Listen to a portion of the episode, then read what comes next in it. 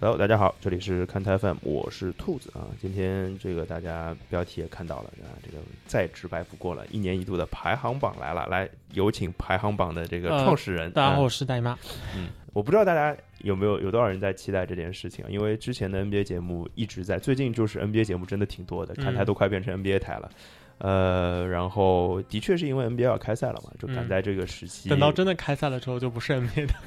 真的也不是吧， 也还是 NBA 台吧，就是因为我们播客的节目的属性比较比较特殊，因为录完不是很方便直接播。 嗯，当然，，就是我现在也在听一些别的，就是跟体育有关的播客啊，嗯，就是他们是能做到很及时的。嗯一，他们时长没有我们长啊；嗯二是他们就是剪辑或者说录制的程度比我们要粗糙一些，嗯，对，就是那个内容我是我是会觉得哦，那他们内容很好，所以我我就会去听。嗯但是说白了，这个 音质真的不太好嗯啊。听那个舒海老师跟广维佳老师的那个《体坛篮球秀》，就《体坛周报》跟嗯喜马拉雅合作的一个博客，挺好的。我真的觉得人家真的是专业的，嗯，而且他们请到的嘉宾也很专业，然后聊的东西也很专业。除了音质不好，外加有时候因为他们是远程录的， 有一些延迟让我听得有点奇怪以外，就是很厉害。他们就比较在意的就是当下，比如说嗯今天有事儿，我今天就录，录完就播。他是这个这个这个路路子的，哦，那我我感觉如果这种音质不好的话，其实还是有点，嗯，我我自己感觉从技术上来说，这个应该不难做，是因不能为因为我是不好难像听做到呀那个之前我有听一个 NFL 的播客是那个叫 Coach McVay Show，嗯就他经常连线那个公羊的主教练对上麦克韦，还有对有时候代班的是他们的总经理。啊啊啊，然后就那那个就很明显，肯定是连麦嘛，不对可对不对可能是他们直接到不去了一个到不了对的，，就是大家应该也听到了我我最近上日坛的节目啊，就是其实也是远程录的，嗯就是远程录，但是远程录也是可以做到这样的，只是需要更高的设设备，然后需要更好的网络而已。就是他们可能就没有那么在意这件事情，嗯我觉得没没毛病啊，就是不太影响我收听啦。但是我不知道，可能对对别的别的怎么讲，就是别的有些听友来说可能会有一些不舒服之类的。但是节目内容是非常非常好，就是就顺便跟大家推荐一下这个博客，我我真的蛮喜欢的。然后到那边去留言说你我是看台 FM 来的，让他们知道看台。 呃，对，就是呃，这差的有点远啊。回来讲到排行榜这件事情，就是我我我觉得比较重要的一件事情是，呃，我们在聊 NBA，嗯然对后、那么就相当于这个是我跟大老师每年会做的一件事情。对，然后大老师出了这个排行榜之后，其实排排榜的是大老师，然后我每次都会做一个，就相当于我做一个提问者，我我每次就是录节目之前我质疑者，质疑者，呃，我我我我我还好啦，就是嗯这你说这也行，就是就是对这个排行榜有一些意见，嗯大概是这样，就我们大家讨论一下嘛。然后嗯讨论，我觉得才是更有意思的。对，排名只是一个，就大家现在在那个呃，你听的任何一个博客平台的这个流，就是那个简介里面都能看到这个排名，已经能看到，可能有些听友已经在看了。嗯啊，趁我们在反正在闲扯淡，你看看看看排名也行，预个热啊。然后可能你看完这个名单，其实你你心里可能也就也会有疑惑，你这个疑惑就是我看到大老师给我排名的时候的疑惑，其实很多都是一样的。我希望我待会儿能把你想到的一些问题都问出来，嗯就就是这样。然后当然，因为这是我们今天还是三期节目，跟去啊年一对样啊就是因为我们的位置区分是三个，我们对并不是还是按照原来的五个位置，跟去年一样，还是后卫、侧翼跟内线。然后这个三个三个位置的标准，基本上，当然有些还是比较模糊了，但是我们对还是对参照去年的一些对标准的，对跟去年的标准没有变啊。就是比如说像本西蒙斯这样的，我们还是算侧翼的，对因为块儿实在太大了， 算后卫有点奇怪，包括对。东契奇另外一也啊个就是是，其实嗯，坚持这样的一个分类，最主要的原因还是因为当下的 NBA，甚至可以说当下的篮球，其实位置是越来越模糊嗯是。的，是的，如果在这样一个就是位置越来越模糊的一个背景下，还是要把它分得更细，那我会觉得不如分得更粗来的好一点就我觉得或者说分得更细，我我会觉得没有没有什么必要吧。啊。对，对对对，就是大概是这这个意思啊，就就是。然后说字母哥这样的，其实字母哥我们今天其实有点犹豫的，大伙儿之间有点犹豫，对吧？对就是大伙儿是已经想把它分到内线去了，对，但是为什么最后还是没有把它分到内线里面去？嗯，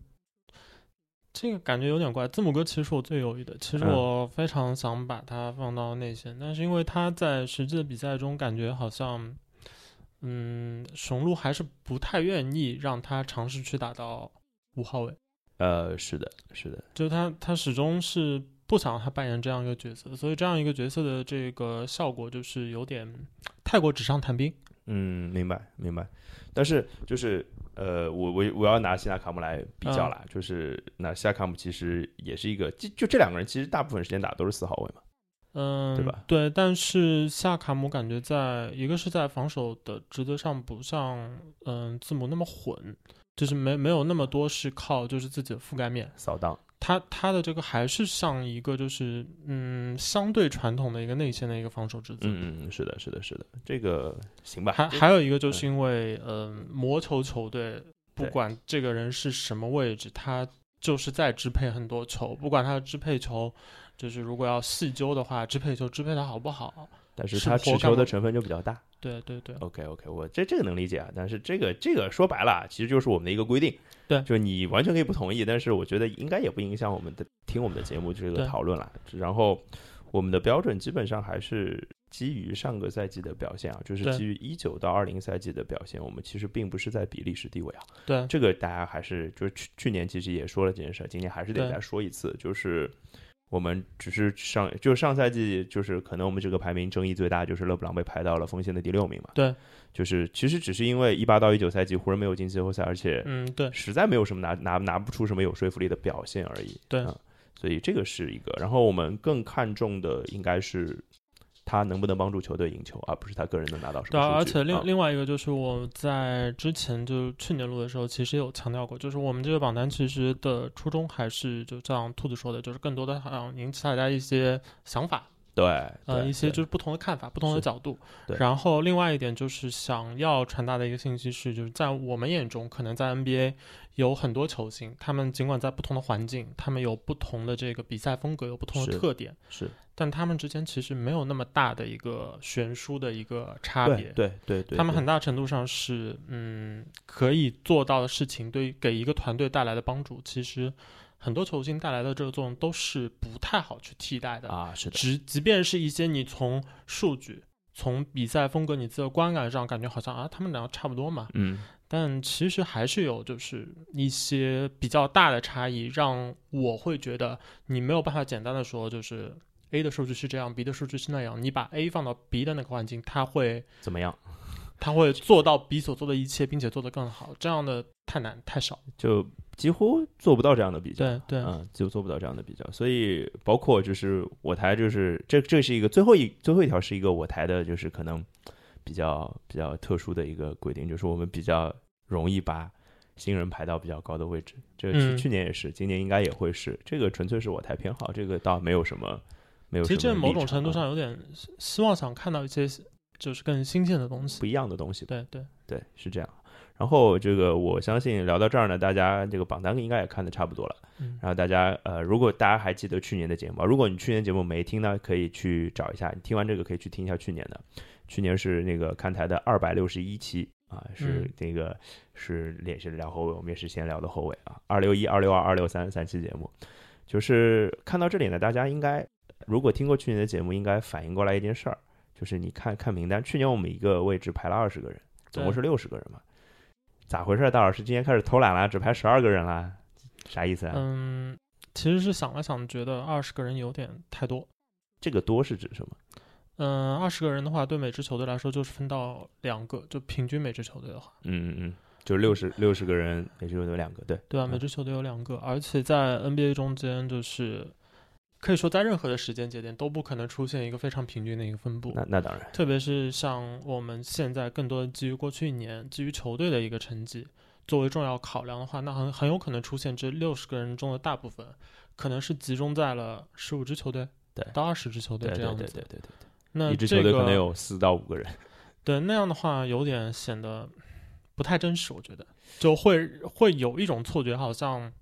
呃每一支球队好像就有希望的球队太多，是其实就像我之之前在那个一直喜欢吐槽，就是 NBA 每年休赛期，就是每支球队都要起飞，每支球队都是那可不嘛，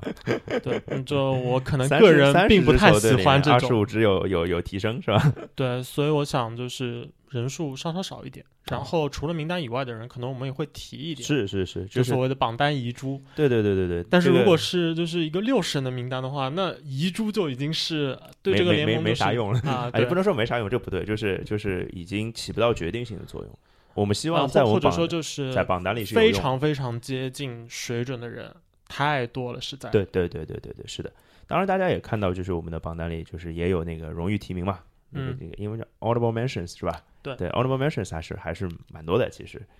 呃，然后这个最后要声明一件事情啊，榜单是大老师排的，对吧？有事儿找他啊，你跟他吵架去啊。 然后就是关键是老老是就是这个节目说白了，就是引起的话题还挺多的，就是嗯各大平台上就是会给我们留言的。那平台因为都是我管嘛，嗯，那我我要是跟他们聊，对吧？这个我总觉得不太对，是吧？这个大老师的微博在我们每条微信公众号的推送里面都有，好吧？你找到微博自己跟他私信讲，好吧？这要大老被师要被拍的急火了 是吧？哎呀这个火是好事情啊，对吧？你先先给我前进几月是吧？ 好，言归正传，我们来嗯聊一聊后卫啊，这个聊一聊后卫的。我们先从那个榜外的人开始讲。啊，就当然没有看到名字的人来讲，其实有两个名字，我觉得可能在你的脑子里现在已经出现了。第一个威斯布鲁克嗯，啊，第二个是霍勒迪。这个这 两个威斯布鲁克嗯，去我以年，为是张沃，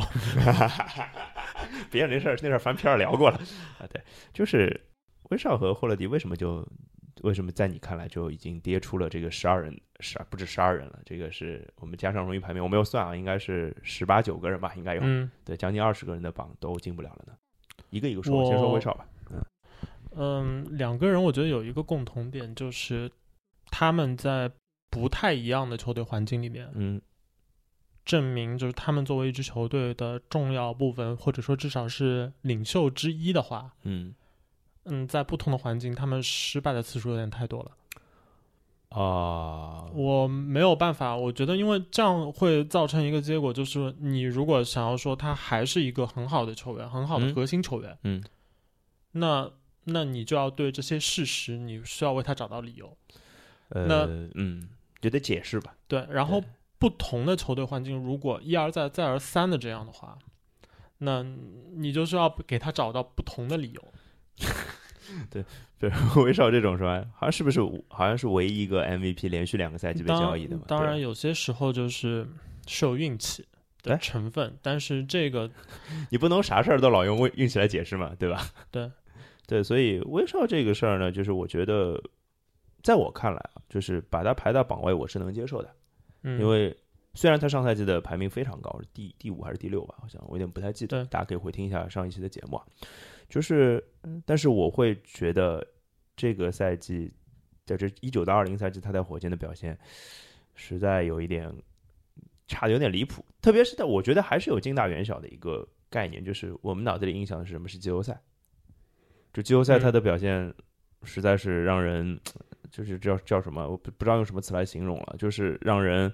感受到这不是一个曾经的 MVP 的表现，而且这个 MVP 他其实没有经历过什么大伤病，对吗？对。然后，但事实上我仔细想了一想，我也看了一下数据啊，嗯就是之前在整个赛季一九到二零赛季呢，他其实在一月份、二月份打的还是蛮好的。嗯真的还是蛮好的，场均三十几分，就是也也是一个接近三双的数据对，还是很漂亮的。就是那如果威少一直维持的数据，因为他今天又换队了嘛，嗯，那如果他一直维持在这样的表现，你觉得那？这这也是我当时就是看到那个交易的时候有纠结的一点。哎，嗯，因为确实就是去年这个赛季他进了三阵，好像是吧？嗯？嗯嗯，就我个人来说，我觉得他完全配不上这个三阵。嗯嗯嗯，OK，呃，然后他有仍然有很大的成分在于他过去累积的声望，对对对，声望这个词他我们他说多了啊、嗯他积累的这个数据，在某一些就是哈登没有怎么打球的就一小段时间是吧，是是是是。对吧？所以我觉得就是你可能会认为，就是这事儿呢，就是对对他来说，就是他已经做不到很多事情了，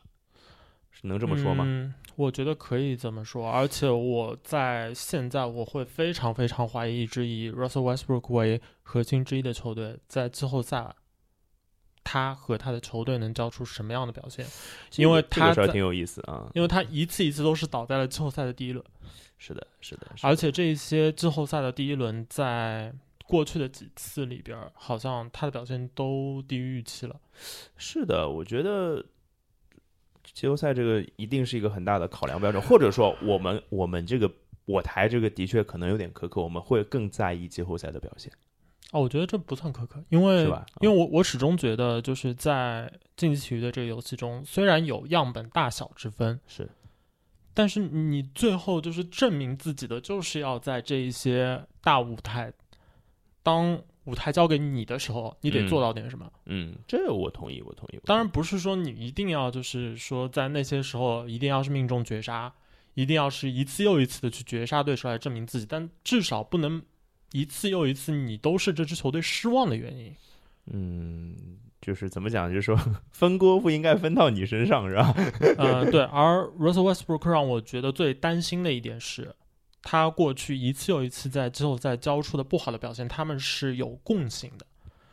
他们共性的地方可能更多。是，所以这个讲难听一点，就像是他像是一个有缺陷的球员，而他的缺陷每一次都会发挥作用，他没有办法他没有办法在季后掩赛盖自己的掩盖缺掉陷，自己是的这的，些就缺是陷藏藏拙嘛，对对吧？藏不住啊，这个是对有点问题的。那霍勒迪呢？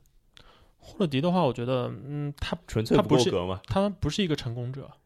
他完全是一个在现在的这个交易市场上被畸形追高的一个对，这个我们之球前员之前已经聊过这件事儿了。对。然后，嗯，我们的榜单里面列了十多个后卫，是，然后大家去考虑一下霍勒迪是一个什么样的球员。之之前其实，在节目里有提过，嗯，他只经过一次东部的全明星啊，是的，是的，是的，就他哪怕就是他回到了东部，再进全明星，那全明星两边加起来，再考虑到这个一个赛季可能会有一些伤病，那全明星的最边缘的这个角色，基本上在整个联盟也就是一个当赛季你说二十五、三十，三十对这样的一个水平的一个球员，那那他在就是一个位置的排名可能就本身就不会很高，而且就是霍勒迪，在我看来，就是我也算是同意把他排在榜外的原因是，可能我没有办法替代让他替代榜内的任何一个人，嗯他，的表现可能是这样子的，就是特别是从赢家的角度上来讲，就对可能有些球员他的数据并不漂亮，我们待会儿会聊到不止一个这样的球员，但是他们在球场上的作用是实打实的，而且他们是赢家球队，对可能是这样。况且霍勒迪他不年轻了，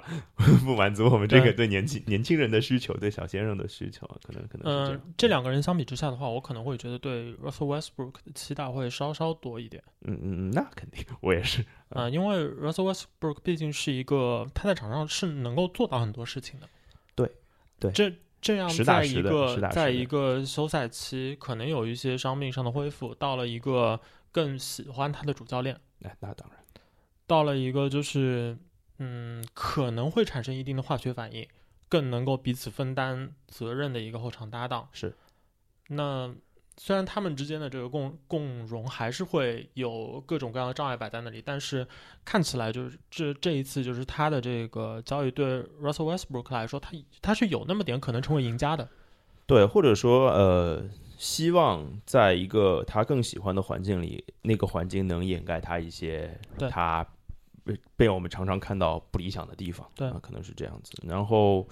然后另外一个我在我看到就我们现在开始说榜内的嗯人了啊，榜内的人呢就有一个很扎眼的名字，对我来说啊，这嗯大家都知道我是凯尔特人球迷是吧？那就是肯巴沃克嘛，嗯，对吧？肯巴沃克放在了也是提名的那个部分对啊，就相当于就是边缘人物。对，呃，说白了，这个我肯定是能理解的，就是要我排，我也是排在这儿差不多了。虽然肯巴的能力肯定要比就是现只只从现今能力上来讲，嗯一定比就是前十二位里面某一些球员现在的能力一定是高的，百分之一百的高，我觉得。但我是觉得难说，可能我伯仲 之间。我觉得应该比十一、十二要高，就是我是我啊认为啊，我认为啊，嗯，这第十我不能说是吧？嗯，呃，我觉得就是十十一、十二这两个，就是肯定就是有年轻的成分在里面嘛。嗯待会儿还会聊到，但是肯巴我能理解，就是因为他并说白了，这季后赛的确打得不好嘛，就是就是、嗯，对，而且他还有一个背景是，他所在的这支球队是一支强队，是常规赛在很多这支球队面临的普普通通的比赛时刻，没有要求你做太多。嗯那怎么讲呢？就是做的还是挺多的，不能说没有做。要求就这个事儿呢，说，呃，说常规赛，我觉得谁是凯尔特人最后时刻最靠谱的一个人，我啊还是选肯巴沃克的。啊，但是到了季后赛，可能就不是了，对嗯这可能是一个问题。对我觉得这个能佐证大老师那个说法。但是你说和把肯巴沃克和就是大家看到这些名字放在一起啊，包括有范弗利特啊、布洛嗯格登啊、保罗，我们待会儿再聊吧。嗯包括拉塞尔、呃亚历山大、福克斯这些人放在一起呢，你说肯巴沃克比他们强点儿吧？可能是强点儿，嗯，但是强的有限。我对现在是这种感觉。其实我觉得在那个我们列出的这个荣誉提名的这个人里边儿，其实主要是两类，一类是老兵，啊还有一类是年轻人。 ，talent 年轻人相对来说更多的是一种，我不知道他在那个场面上会打成什么样。对，如果你能够打出一个像，不是说像这个一第一次进季后赛 Stephen Curry 那样吧，就是你像第一次进季后赛的呃那个布罗格登啊，嗯那样的表现，那可能就会让我觉得，嗯，你你一进季后赛，你进就能打出一定的表现。就是你是可以值得再往上再往上升一升，对或者对高看你在一线的那种对感觉。OK，这个是的，但是呃，这样讲啊，就是身为一个凯尔特人球迷嘛，嗯对肯巴沃克肯定是有，我还有挺大期待的。不知道大家记不记得那个那个在那个虚拟选秀大会那一期，嗯就是我在身为凯尔特人的总经理的时候，我我其实挺不想交易肯巴沃克的。虽然事实好像看到安吉卖肯巴卖的挺狠的，嗯我能理解，但是我我我我不太愿意这么做啊。今天四九不在嘛，四九在肯定要说我是安吉的反面之类的，但我就是这样的人嘛，我可能还比较念念感情这件事情，因为我一直觉得肯巴沃克的气质跟凯尔特人特别符合。嗯那肯巴沃克要打出什么样的表现才能重新回到这个前面那个榜单当中呢？我觉得一种是对凯尔特人来说不太好的处境，就是因为某种原因，常规赛凯尔特人更需要肯巴交出更多表现那不就是 零号受伤了，对吧？啊、对估计是啊，对对对对，就是估计是。然后，哎，这只能是这样了，因为对战战术地位上超过他也就就就就塔图姆了嘛。对。另一种可能的话就是，嗯，常规赛仍然交出不不错的表现，嗯，然后健康的进入季后赛，在季后赛能够展现出他在比赛中最强的方面。就是最后时刻接管比赛的那种能力吧。对，还有他的还有他的投射，啊，对对对，还有他的投射，这这个东西怎么说呢？就是你看排名第第二的利拉德，不就也就指着这个吗？对对吧？就说白了啊，对。然后另外一个，我觉得我想有一点质疑的，当然就是保罗了。嗯我我这个我是明确反对保罗这个排在这个荣誉提名的，我说肯定还是在第二档里面的。我觉得就是，嗯，对对我我其实一开始想把他排到第九、第十的样子。对呀，对呀，但我这后来这是考我心中的位置。后来我考虑了一下之后，还是决定让他为年轻人让位了。哎呦我去，为什么呀？嗯、因为你看看，哎，这什么什么什么福克斯啊， 不至于啊，福克斯啊，福克斯和他差不多 呀、真的 吗？啊。不是不是，我我是说他把我暂时把他摆在的位置是就是和福克斯差不多嘛，都是对为对啊，提名对啊，的。对啊，呃，怎么说呢？就是我觉得克里斯保罗已经到了这样一个年纪，就是他在常规赛是没有办法去跟这些年轻人拼输出的。那是而恰好就是现在联盟又是处于一个嗯占球占据球权更多的年轻人也嗯嗯好，嗯中生代球星也好，只要他能够、呃接纳一下这些球权，是，那他看起来就会打得更好一点，他看起来就会是一个嗯更好的全明星的人 选。就更更更受观众喜欢的人选，嗯，对，但是保罗在这个年纪他做不到了，他不在意了吧？我只是觉得，呃我觉得是他做不到。嗯他可能也不在意，但嗯是客观的来讲，他的年龄，他过去受过的伤病，他的去接管进攻端的这样的方式，都决定了他不太可能打出一个很华丽的一个数据表现。嗯，对，从数据角度上讲，一定是对的。对我我完全没有办法那反驳。那其实某种程度上意味着，就是球队对待他的这个态度，就把他看作一个。他他一定程度上是一个核心，但你从整个赛季来说，他不再胜任那个完完全全的核心角色了。其实，嗯，但其实就是说到，就是他现在处于的球队状况嘛，其实对球队的确不需要他做这件事儿了。对对吧？这个是挺好的，就挺适合他的一个，挺适配他的一个位置吧，我觉得，对吧？对，就像那个，就就是聊到聊到保罗，就聊一聊布克好了。就是呃，保罗跟布克的这个搭档，其实在我在我看来是合适的，可能就属于那种一加一大于二的效果。我希望是这样的呈现。你会你对这件事儿有有什么期待吗？嗯，我觉得保罗的年纪仍然是一个比较重要的因素。嗯嗯嗯嗯嗯，真嗯，总会觉得好像他他个他个子太小，就是在 NBA 的历史上，其实这么小个子的，到了这样的一个年纪，还要打出很好的篮球，本身就是一件很稀罕的事情。说这话也不是一天两天了，嗯对吧？大家说这话两年有了吧？应该嗯，交易到火箭那时候就开始说了，但是我们并没有看到有任何不嗯，是负面的现象出现呀，对吧？反正我我我这事儿我反正对保罗还挺有信心的啊。这个赛季开始再讲吧，我嗯，觉得放放我们就把扣留到这儿也也也不不不失为让大家去，可能大家也是可以发表对你们对保罗这个位置的意见，我觉得没问题，就是讨论嘛，大家讨论嘛，对吧？或者换个角度说，其实我嗯对保罗的看法，我会觉得他的他的这个赛季会变成什么样，以及我们怎么看他过去的这个赛季，都很有赖于他是不是能扭转太阳这支嗯就是中毒比较深的球队的这个颓势。是这个事儿有意思啊，这个因为之后肯定还会录一期跟那个赛季前瞻有关的节目啊，对，就是这这这事儿，我觉得我们可以再到时候再聊一聊嗯啊。今天球员球员的，因为我们今天聊聊球员本身嘛，嗯呃，然后呃，我们就进入到那个正式榜单当中啊。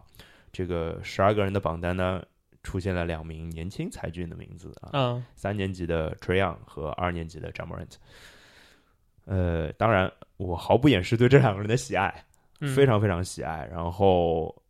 然后类型完全不一样，嗯但是都在这个一个赛季和两个赛季当中表现出了，就有有一些说开天辟地好像有点夸张，但是表现了出了一种异于常人的状态。对，呃，但是呢，你要把它排名嘛，反正就就不提保罗这个事儿了，嗯因为就是现阶段肯定是没有没有保罗那样的掌控力了。那么他们俩，你对他们俩的期待是什么样子？大概？呃，我我一直非常非常看好 j a m o r a n t 我觉得他成大器的把握其实很大。他他的比赛作为一个控卫来说，其实缺点很有限。对他的他的投篮，他投篮方式其实有点问题，是的，但是但是但是不他影的响他的命中率，好像但对，但是他既聪明，又就是他既聪明，同时他又有很好的身体条件。是的。这个看起来就是在通往全明星的道路上，我觉得至少足够克服他这个相对来说会造成自己受到一定限制的这个投篮动作的这个问题。而且他的命中率也不算太低了，今嗯就第一赛季三分命中率三十四嘛，就是高嘛肯定是不算高的，对吧？但是也还行，一场均进一个三分啊，对不算不算太过分。而且呃，他其实第一个赛季的出勤率也好，包括球队的整个气质也好，都算 OK 的。而除了且除了复嗯赛对有、有点拉胯以外，啊对但是你必须考虑到的是，一个灰熊在有了 Jamorant 之后，给他的这个帮手并不能算很好。一方面是球队一直在调整，一直在试图重组，一直在试图以廉价能够捡一点天赋回来。对对对对对，然后同时他们又运气也不太好，那个像 Jaren Jackson 的这个重伤，重伤对，就整个球队其实对他来说最重要的帮手之一了，已经是。嗯，可能可以把之一去掉啊对对对，那那你就会看到，就在这样一个赛季，在狂野西部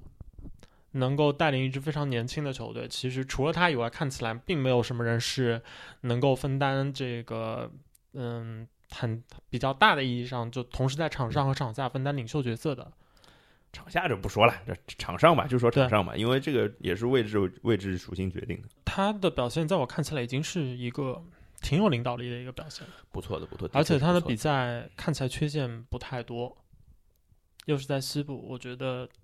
嗯他是在我看起来可能是年轻控卫里面最值得高看一眼的。这你所以你把他排在了垂杨的前面，对吧？对就对是这个，我觉得这个排名其实只是就是说白了就是大老师的个人喜好而已，差不太多，呃，也可能是我个人对这两个人的预期可能有点差别，可能明白。因明白为春样的话，我一直是觉得他某种程度上有一点点受到追捧的这个程度，是因为他的打球风格是啊，好就而好且看，好看。对对对对，还有一个是因为有了 Stephen Curry，像就对对对，比较就比较好吹是吧？ 对，嗯、他的比赛相对 j a m o r a n t 来说，其实短板会更多。是，就是但相当于就是他的优势也更更厉害，对，强强项也更强，就是弱点也更弱，因为对他的防守是个巨大的问题。我一直觉得他某种程度上受追捧有点过的原因，是因为他的强项恰好是那些最最会被就是闪光灯去捕捉到的地方。就是有点就是聚光灯下的篮球的意思，对对吧？打对给打给那种人看的感觉对是，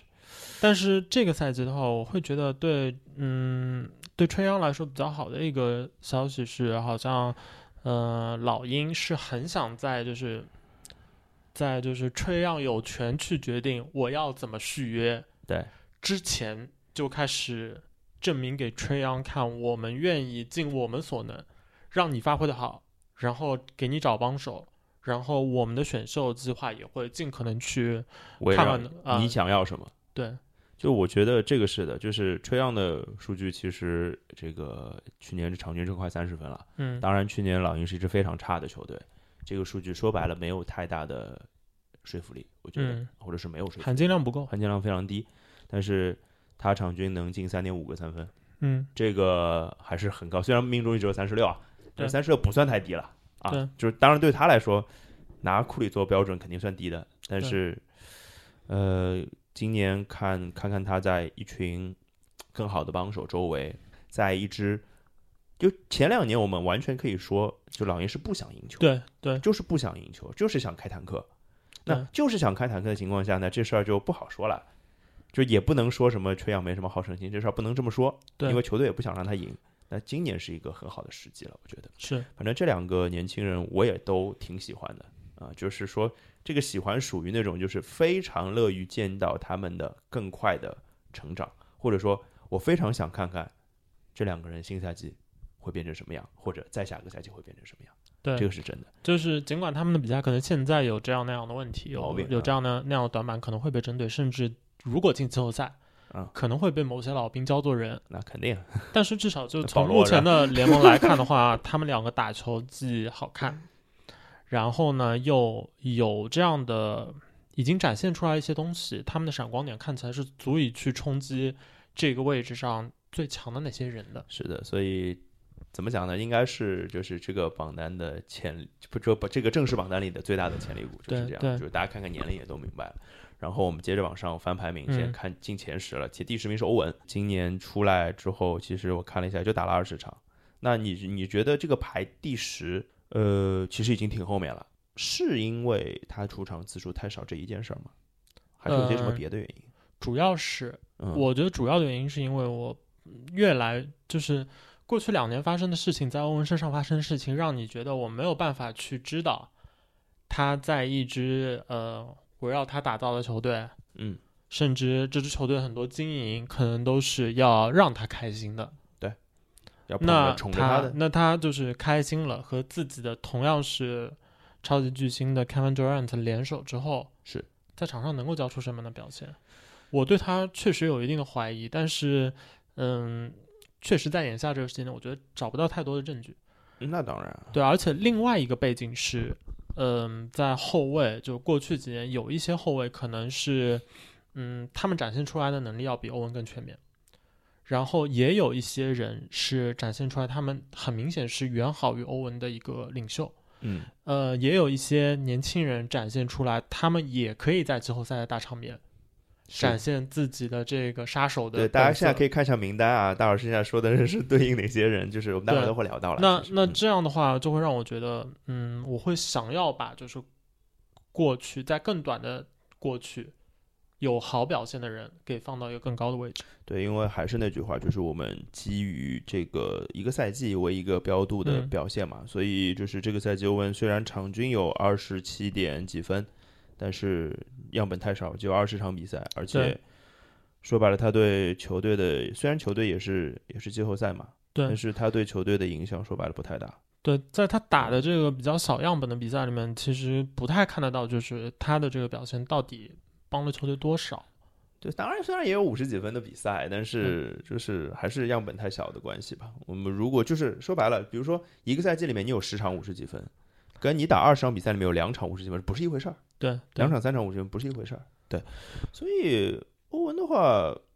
就反正从一个看戏的角度上来讲呢，还是挺想看看，就是一个就像大老师刚刚说的，一个完全围绕着你、宠着你的球队，你他应该从来没有拿到过这样的环境。嗯，就波士顿一定不是这样的环境，波士顿不会宠着你任何一个对人的。波士顿，这安吉宠着自己， 只能这么说，对吧？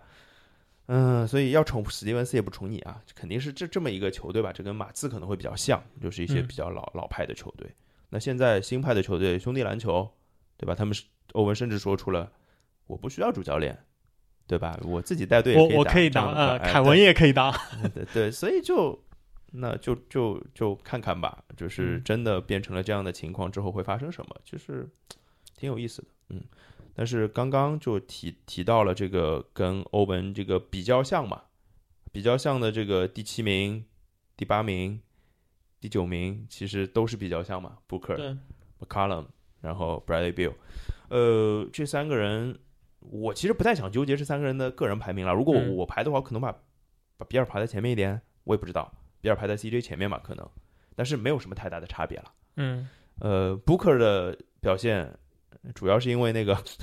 复赛的加分太大了，对，就是然后比尔其实是因为上个赛季他是一人带队，对在我看来就是非常恐怖。那 CJ 主要就是个老实二当家，但是他在对在他在季后赛那个对带伤打的那个状况，的确也让我印象非常深。对，嗯，所以差不多。我觉得三个 CJ 最大的加分项是他表明他是一个有点像 K Thompson 那样的球员。嗯嗯，就是场面够大，需要我站出来，那我就那能我站就出我就站得出来，对你就不用挑剔。我是比别人矮，或者我我的运球没没有我的运球看起来没有谁更屌，或者是你在说针对欧文嘛？啊，或者是就是我的助攻数据没有到几之类的。对，是这样的，就是他的表现可以让你忘了这些东西。 Bradley Bill 的话，他的一个问题是在缺少 John Wall 的时候，他确实站出来，他确实也在开发的，就是更为全面。对，但是有个问题就是他开发的更为全面这一点，其实和 Devin Booker 当他打空位的时候助攻变多这件事情差别其实有限。你觉得是虚假的好，对不对？嗯，或者说至是一种至少至少就只存全在于然数据上的好？至少全然没有数据所展现出来的，就是他好像有组织能力的，嗯，不是这回事。那可不嘛，就是就比如说啊，就是呃 Brad Bill 这三年的助攻是四点四，对啊啊四点五、五点五、六点一，就是你觉得其实都差不多，对，没有太大的区别，对，而且甚至可能只是比如 usage 上去了，对，然后导致了助攻多了，然后同时失误也多了，他上赛季失误三点四，对，为什么呢？球都在他手上嘛，是不是啊、对那这个就其实有意思了，绕到前面魏少的话题了，这两个人要一起打了，对，挺想看的，这某种程度上，这对他们来说是一个机会，嗯，因为 Brad Bill 最好的状态肯定不是就大权独揽，就是是拿出更多就是仿照哈登的这个数据，对，然后自己的命中率呢也往下掉，不咋样，对。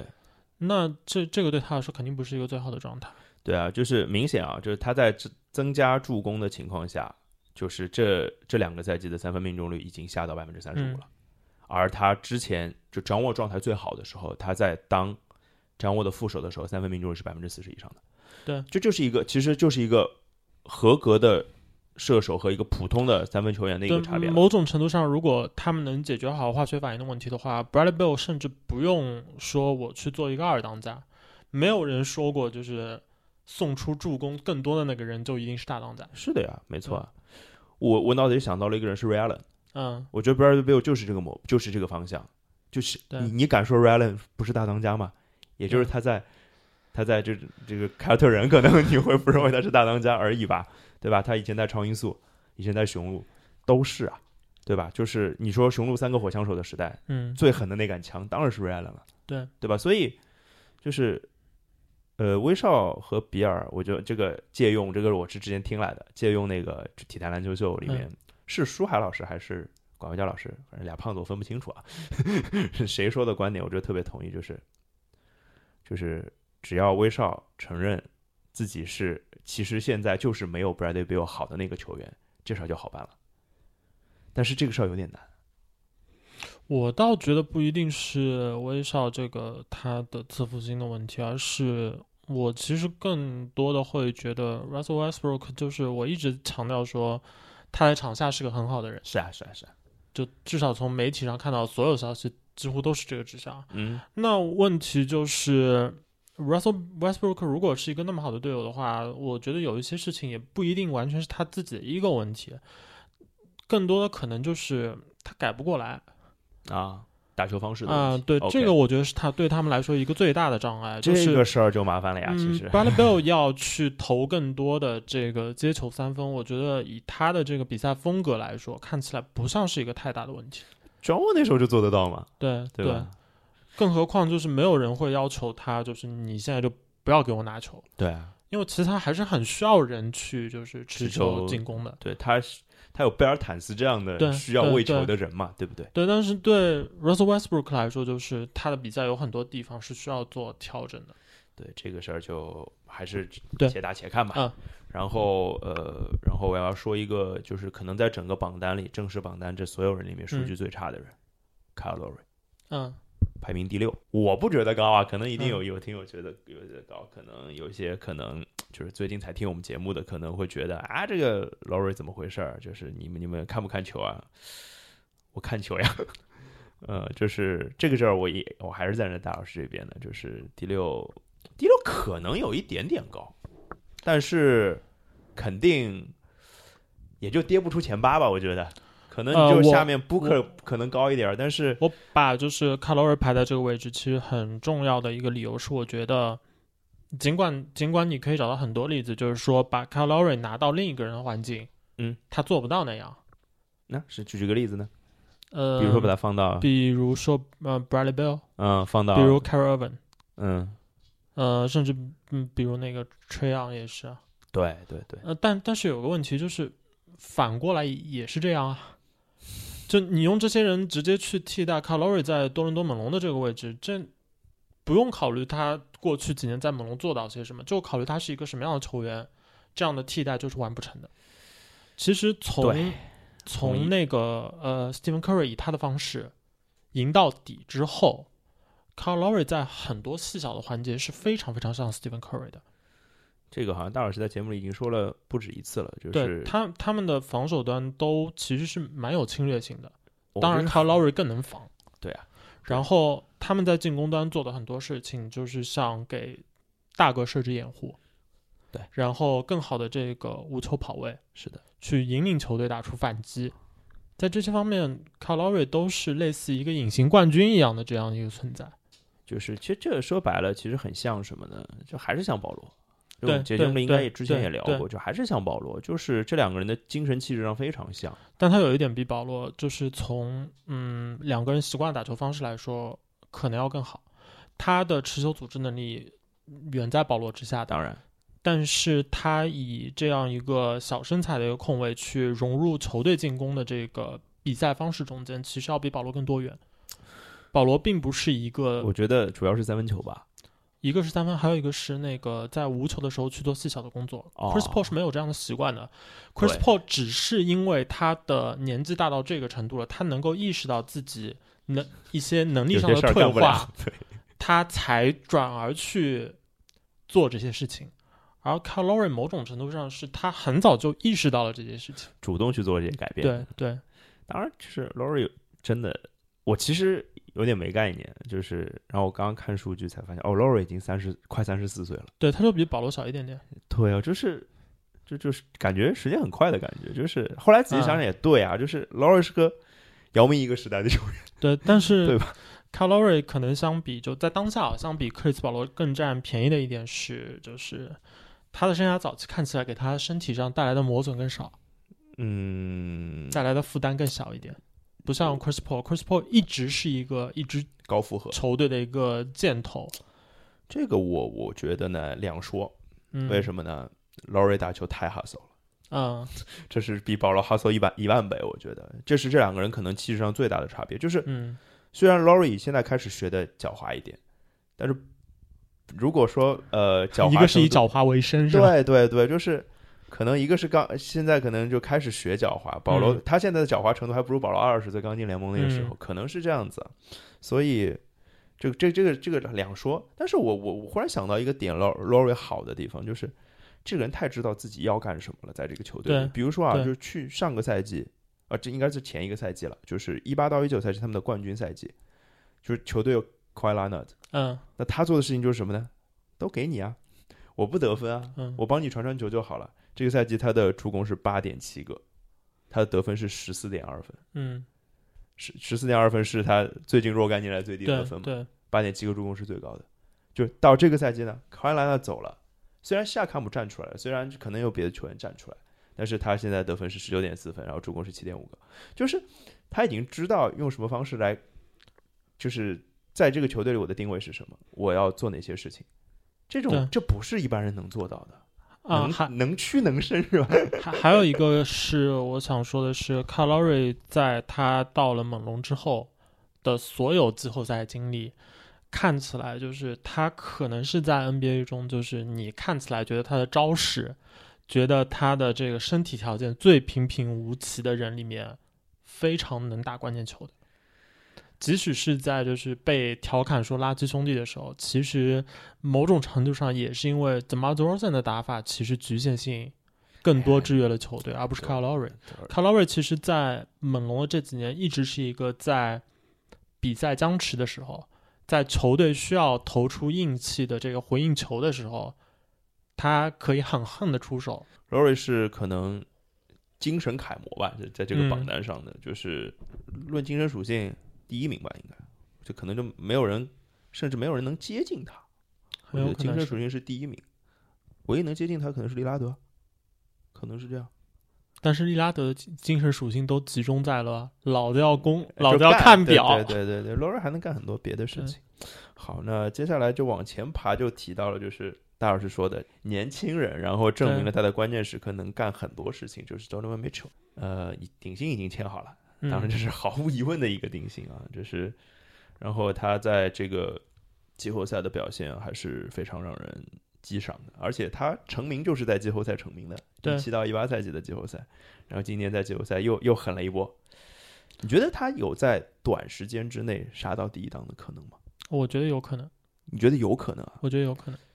因为他看起来差的东西不太多。虽然就是嗯 Donovan Mitchell 很多时候他交出的数据，嗯，不够漂亮，那特别是一些进攻效率数据嗯对。但是某种程度上，他可能是在当下联盟就是这样的后场持球攻之王牌里面，可能我觉得是最接近当年 a l a v e r s o n 的那个状态的。啊，身高也接近， 就是就是这整支球队其实是靠把比赛咬住来赢的。就咬住，然后你关键时候干嘛？对吧对对 OK 呃，整支球队其实，在更多的时候，就是犹他爵士这支球队表现出来的，在过去几年，除了呃脑筋有点转弯去找了那个 Bogdanovich，嗯，是试图找到一个非常强势的一个空间四号位，是，除了这个以外，其实他们的大部分操作还是基于就是我我们更相信要就是坚韧的打球，要打塔夫的篮球，啊、对，要打塔夫的篮球，呃只要够塔夫，那我一切都好 办。我只要进攻的时候能够打进一些关键球，我就能够赢赢强队。而且证 Donovan Mitchell 证明了他是打得进那些球的。就所以就是某种程度上，他交出的有一些看起来不太好的表现，也是因为球队的这样一个打法造成他其实没有一个就是非常好的一个空间环境，他没有太多的这样一个就是说清空场子的一个单挑的操作，啊啊啊啊！他更多的是时候需要打一些就是不太好打的球。是的，是的，就是他就是相当于啊，就是他干的是进攻端的脏活累活，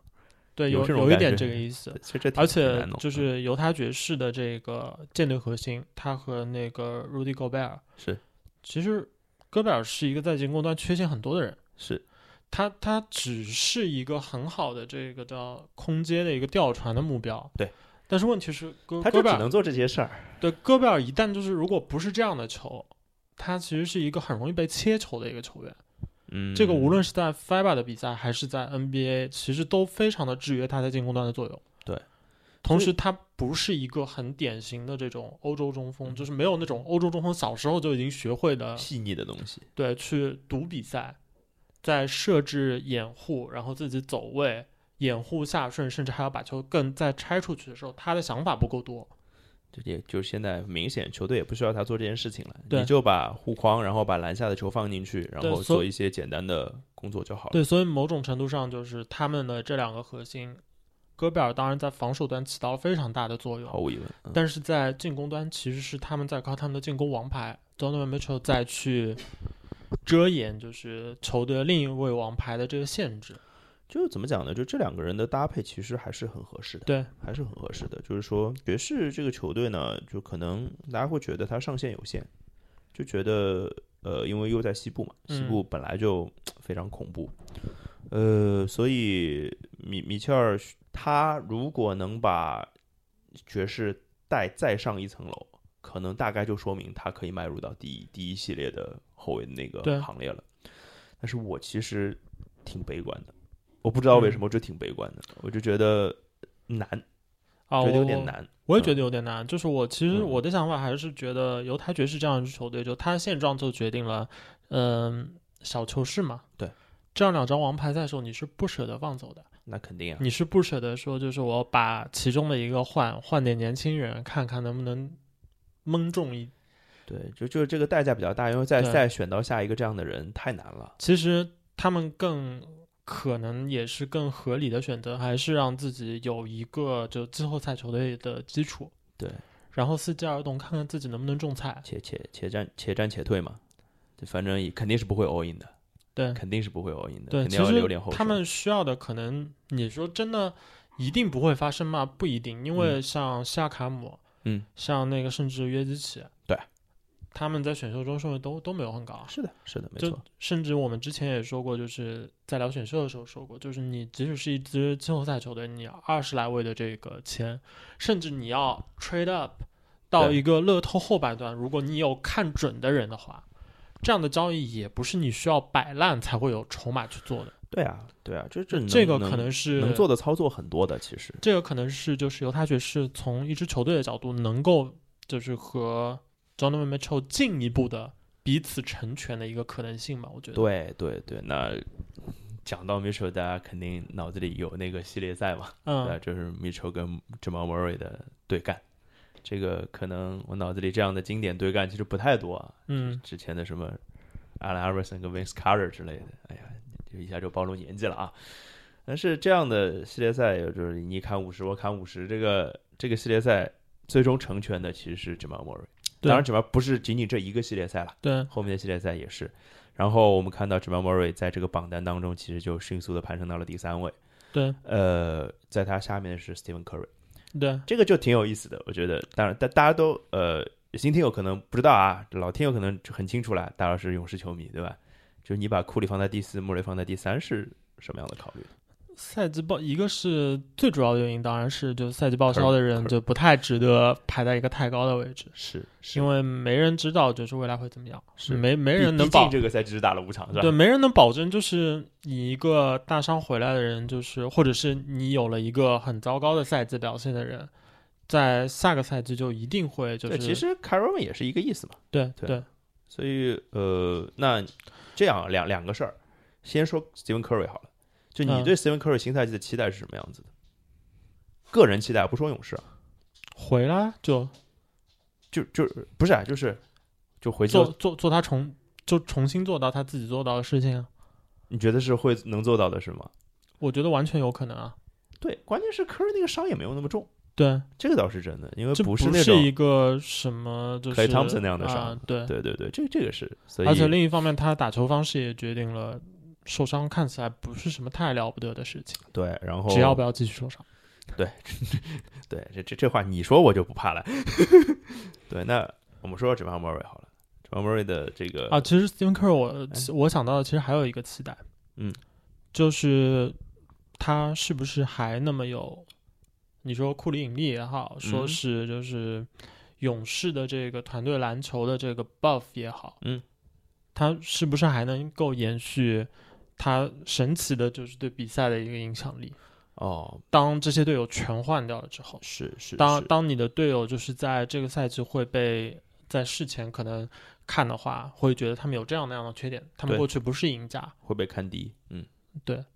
这个是我觉得挺有挺有意思的。当然，这个球队的层面我们就先不多嗯说啊，就回到 Jamal Murray。Jamal Murray 的话，呃，其实说白了，他也就是靠一个季后赛系列赛啊，不是一个系列赛，一个一个赛季的季后赛来证明了自己。对对，只是这样。他常规赛的表现其实并不怎么样，常规赛对二十分都没到呢。但是这个在季后赛就完全变成了另外一个人。对只，就这一就是其实一二三三个系列赛嘛，对就值得排第三吗？我我觉得足够了。怎么说？嗯，首先他打的这个三个季后赛的系列赛是，可能在事前没有人会认为他们在哪个系列赛里面是太占上风的，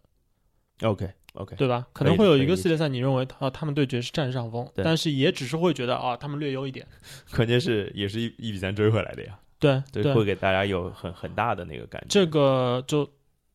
他在去年的这个季后赛旅程，他们的样本数在季后赛来说不算太小了，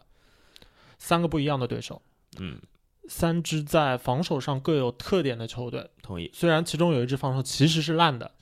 对，但是他看们起来他好，但但是他们有关键防守人， 就是他们的单兵防守能力是强的，对，这么而强且他们的单兵防守能力，从你事前看的话，他们是对得上 Jamal Murray 的啊、啊都对得上。对，就谁是都好对得，上仿佛就是能拿来把你盖掉的那个人，是的，是的，是的，是的，嗯，然后就是在他的这个季后赛和这个常规赛的这个反差，其实有一个背景是，常规赛掘金需要他做到做到什么吗？也无所谓，掘其金实是吧？掘金的常规赛历程，大家去回顾的话，会发现他们很早就处于一个西北之王， 是，就基本上怎么打嗯，打到最后，就西北之王基本就是我了。跟就其他人也对我构不成威胁，对，但是领跑的球队呢，战绩又螺旋稳，轮轮轮不上。嗯对，这这个的话，基本就是我玩了命的追，有一丝可能最后把它超了。然后就是可能会付出一些代价，对，那不合值算得吗？所以就对吧就这样，嗯，所以就是，而且掘金还有一个比较奇怪的点，就是我我想这个有可能和他们的主教练有关，就他们的两个王牌在常规赛永远是打着就是相对收敛的这个比赛，他们不不，你这个收敛有点有点有点那个这划水嘛，就是对，可以这么说，挺就滑的是看起来他们在常规赛，就是你不能说他们没有打好球，或者者说是没有尽力去打，但是至少这支球队在面对就是说我的球队的这个整个战绩大体我已经处在一个位置不太会变的情况下，他们必要了嘛，他们的对这吧他们的球队文化，他们的这两个核心球员自己好像都没有去努力的去把自己 push 到一个就是更爆炸的一个位置。对，就是也没有什么压力，说白了，就是他们一是呃，可能是对后面的比赛可能嗯留、留一些体力啊之类的。第二个就是他们也不是非要这样打呀，对，就所以这个是合理的，我觉得这个解释。嗯呃，然后这个造成的一个结果是什么？就是去年季后赛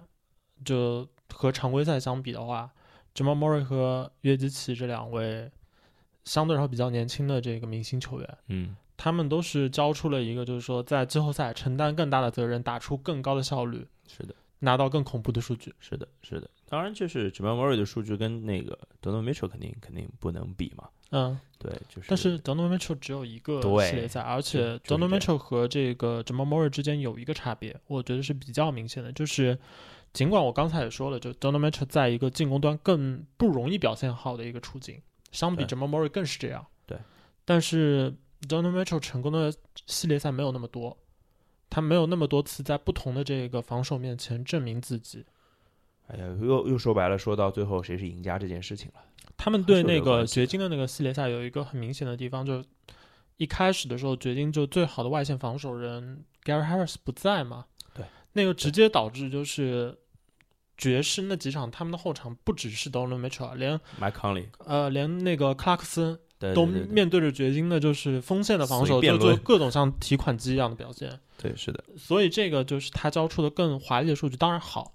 但是这个就是你不能平行的去比较，说他就盖过了这个 Jamal Murray。是的，是的。 Jamal Murray 比较了不起的一点是，他对那个一个是扛着球队翻盘了，对对对对对对还有一个是就是他在三个系列赛面对的这个防守，就爵士是一支不错的防守球队。然后那个快船试过用那三个人，都防其实过都防过，是更的多的当然是 p o j o 是的，但是效果大家也看到了。是。然后最后在他们就是没能打赢的这个系列赛，没能翻过湖人。但是 Jamal Murray 在一个可能你预估的时候会觉得湖人有一个联盟可能是大防小最好的一个纯内线，是是没有之一。没有之一，是呃，还有但外线也有防守防守大锁，对，对吧？但是即便是这样的一个环境，Jamal Murray 还是靠着就是很很利拉德式的这个方式，对对，就是拼命的在弧顶，就是各种超远提起来就干，对，他还是能够打出非常好的比赛，嗯，那是的我觉得就是嗯足够证明他自己了，是的，而且就是很很厉害，就是无论从视觉上啊，就是冲击力上那个感觉，还是从最后的结果上来看，包括从数据上来看，这个都是几乎是无懈可击的。对，对，啊什么什么百分之四十五的三分命中率啊，然后二十六点五分，虽然这个分数没有那么高，但是同队还有约基奇呢，对不对？对 就你你不能去假设这个球队完全让他抡会变成什么样。我忽然想到一个事情，就挺有意思的，其实。掘金其实夏天是算失血的，对因为 Jeremy Grant 走了。那我觉得，当然啊，这事儿就是肯定是，呃，你要说 Jamal Murray 去顶替，呃，Jeremy Grant 干的事儿是不可能的。但是其实从得分这件事情上是，我还挺期待，就是 Jamal Murray 今年在常规赛的场均得分这个数据上有一个突破的。嗯毕竟他连二都没没到过， 对吧？这但当然到二这不算突破啊，可能到二十五嗯算是一个突破吧，可能对。然后我们最后来聊聊榜单上最后两个人嗯，啊、利亚德哈登。呃，当然从从上个赛季的表现上来讲，呃，因为说白了，哈登 和利拉德这两个人在季后赛里的表现，就是因为都没有走很远嘛，对，所以就还是我们还是以最基础的一些东西或者观感上的标准，把嗯哈登排在利拉德之前，是这样的感受吗？嗯，可以这么说吧，因为我啊觉得 James Harden 和这个 Damian l i l l a r 其实去年都是属于比较会面对一些球队困境的一个状况。是，嗯，但 James Harden 的球队，他们最终拿到的这个战战绩要更好。是，嗯，Damian l i l l a r 只是靠了最后那一波，就是感觉是一个常规。常规操作吧，就是每年就看着常规看着的要不极行，限操 作，对常规的极限操作，就是每年打到最后看着看着要进不去季后赛了，只能发一波力。对对对对，然后呢，就是不管是这个命硬还是他确实能够看表，是最后确实能够打进季后赛。而且他们作为一个实力上绝对的下狗，在对湖人的系列赛其实还是打的，我觉得从嗯开拓者这边来看的话，这样的结果没没什么不能接受哎，，用一句俗的话说，是至少是站着死的。对啊，就是尽力了，对对，是是是是是，的确是，就是我会觉得说，就是这个感受上，嗯感受上是这样的，就是这两个人呢，就是在我心中，就是哈登还是高一高一级的，嗯这个是肯定的，就是无论从进攻手段上的多样性也好，或者说对球队的重要性也好，肯定是哈登在前的。但是我突然想到一个事情，就是正好是这两个球队做了比交易，这个其实就会感觉啊，火箭的阵容深度咔就往下来了。嗯，就看哈登地位不稳，都倒不是说哈登地位不稳，这个我们待会儿再讨论啊。我就觉得开拓者补上了他们就是这个阵容当中被大家吐槽了一年多的一个最短的短板，而且补到的人选不是那种将将填满那个短板，而是这块板还蛮长的，嗯只要考恩顿不受伤。嗯从核无论从那个薪金空间的角度上来讲，肯定嗯考恩顿是出了名的便宜合同。嗯而且还能用两年，对吧？所以，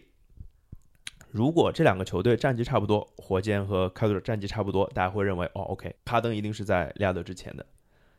那如果明年的战两支球队的战绩，比如啊，火箭倒在第一轮，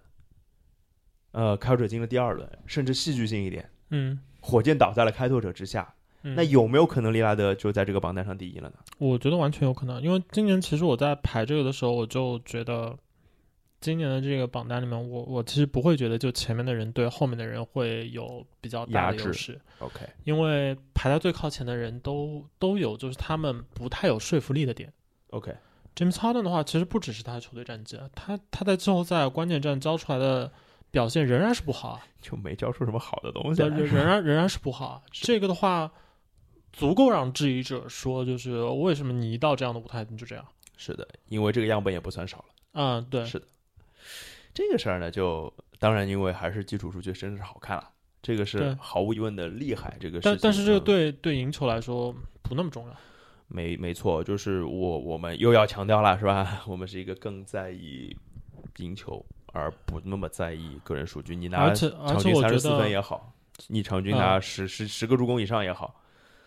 都都不是我们说明你厉害的一个标准，不是的。嗯、我甚至觉得就是在当下，虽然我把詹姆斯哈登排在第一，但是他的前景怎么样，其实是很不好说的。是，一方面是球队和他之间的这个关系，哎呦，还有一个是球队在去年，其实这这个去年的这笔交易是摆明了的，嗯，是是因为要你的换薪，所对啊以把一个你不太喜欢的人换来了一个你你喜欢的人。然后突然这个这两个人也互相不喜欢了， 对，什么情况呢？这个问就是控制变量法是吧？ 问题对出在谁身上？对，而且哈登的年纪不小了，是啊他现在处于的一个他在的一个位置，是就是吹捧他的人可以找到很多各种各样的数据嗯来证明他一次一次做到过这个历史上只有谁谁谁做到过的。是的，但是要质疑他也很容易，而且他需要面对的质疑是，就是你没能走到很远，或者说是球队走到了一个还不错的一个位置的情况下，你的系列赛为什么总是呈现出同样的一种，就是让人觉得好像你并不太厉害哎的不一个、对不对这这段话有点熟哎，怎么好像有点像 跟刚刚离开火箭的那个人呢？ 有点像吧？嗯，有点是，其实是有点像，对，所以这个事儿就不好说了。对因为这对于火箭来说，呃，球队的未来在哪里不知道有一点，对，因为呃，威少和 John Wall 的交易之后，看到了很多报道，就说哈登要被交易。那我相信应该不会，我操，不会那么寸吧？我们录到播之间就交易了，我操，不至于啊，应该应该看看起来没有什么好的嗯对价哦。就我总觉得哈登的火箭时间可能已经在倒计时了。我有这样，样的感觉。而利拉德在开拓者的时间还会很长很长，让我感觉就是就是利拉德可能就是，当然我们不能不能立 flag 说什么一人一城之类的，但是看起来这件事情是有可能发生的，对吧？那差不多，我们第、嗯第一期也聊时间也挺长的了，然后差不多都是这样的一个这个饱和度吧。嗯，就是可能大家会觉得信息量还挺大的，然后大家也会觉得说，呃，在很多部分可能会跟我们有完全不一样的意见。我非常欢迎大家跟我们来讨论，大家可以在嗯各大音频平台上，呃，看到关注看台 FM，然后看到节目就评论啊，然后微信公众号，然后微博看台 FM 也可以关注我们啊，有什么事儿，微信公众号后台啊，微博啊，都可以留言啊。达老师的微博会告诉你的啊，他的排的榜单你找他是吧？ 嗯、然后那我的微博当然也会告诉你们了。对，然后呃，如果大家想进群跟我们聊聊聊天啊，或者跟主播互动啊，也可以加一个微信号，看台 FM 二零一七啊，看台 FM 全拼二零一七，加这个号，看台包小二。就会把你拉到我们群里面跟我们互动啊！现在群里的人还不是很多啊，就是主播还是非常勤的在出没跟大家聊天的啊，主要就靠主播撑着呢，这是。 对对对对对，好吧，那今天这一期就到这儿，我们后两期的节目再见，拜拜。拜拜。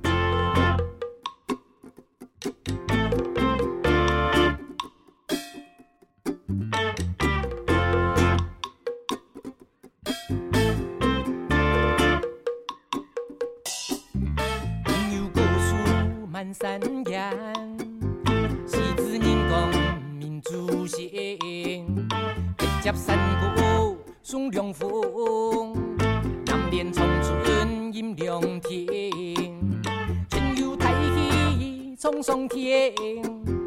日间翻身拼牛年，千风新鲜，胡巴梦，奔波中间有一年，思想起乃中人慢，技术硬性，主公兵难难难难啊，滚滚接接，将一块新电饭啊，思想起乃中人慢，技术硬性。主公兵难难难难啊，滚滚贴贴，将一块心电板难难难难。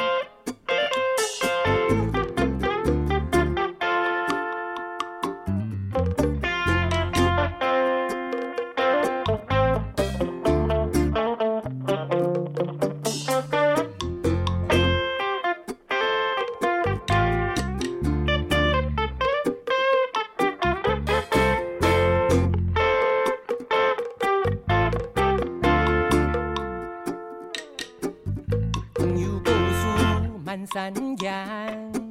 是子人公民主行，直接山谷送凉风，南面长春饮凉天，春游太溪冲上天，日天翻身变牛年，秋风新鲜胡巴梦。奔波中间有一年，思想起爱中人嘛，